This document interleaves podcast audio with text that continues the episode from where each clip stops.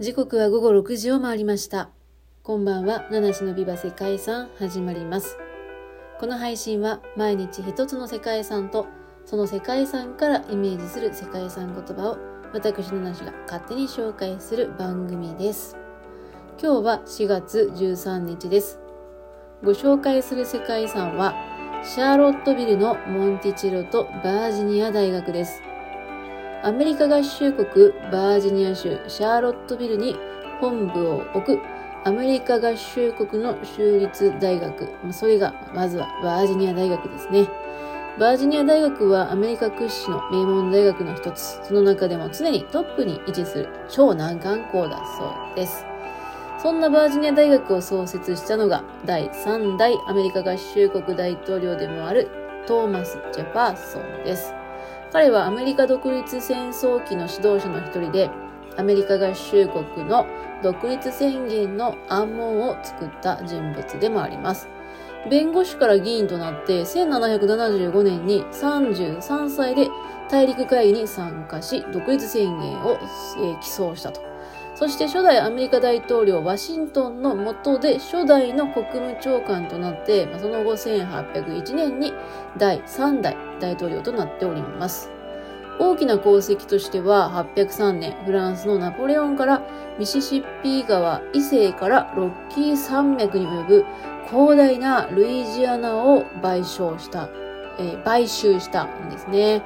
で、この時にアメリカ領となったのが、えー、ルイジアナ州に該当する地域だけではなくて、オクラホマとか、アイオワとか、ワイオミング、モンタナなど13の州域を含む広大な地域だったんですね。合衆国の領土を倍増させたジェファーソンは、その後任期が終わると故郷に戻りました。でそこにあったのは、ジェファーソンが40年をかけて完成させた邸宅モンティチェロだったんですね。ジェファーソンは子供の頃から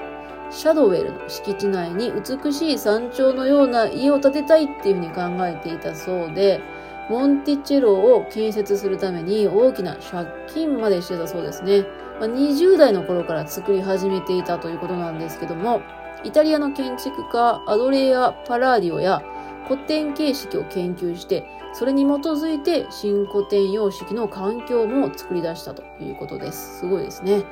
ジェファーソンは大統領の職を辞した後も公的な事業での活動を続けていて、ジェファーソンが晩年に注いだ情熱、それが宗教に関わらない自由な大学を作ることだったそうです。そして彼が81歳の時に開校させたのがバージニア大学なんですね。この大学には新しい多くの分野で学生たちが専門化できる大学を目指して、教師と学生が共同体として学び合う大学を理想としたジェファーソンの思いが伝、えー、詰まっているということで、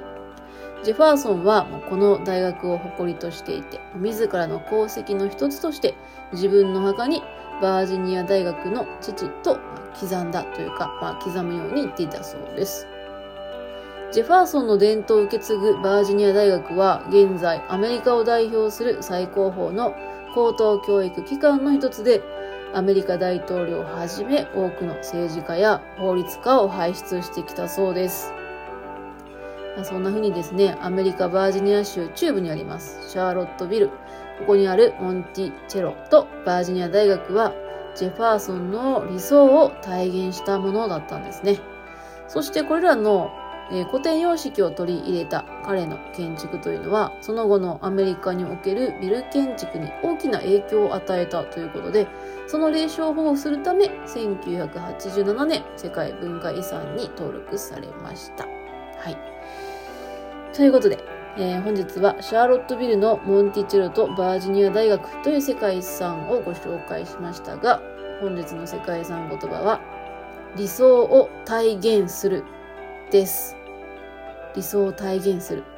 これもしかして同じ世界遺産言葉ね、一回やってるんじゃないかなっていう、ちょっと、えー、疑問がございますけれども、ちょっと後で調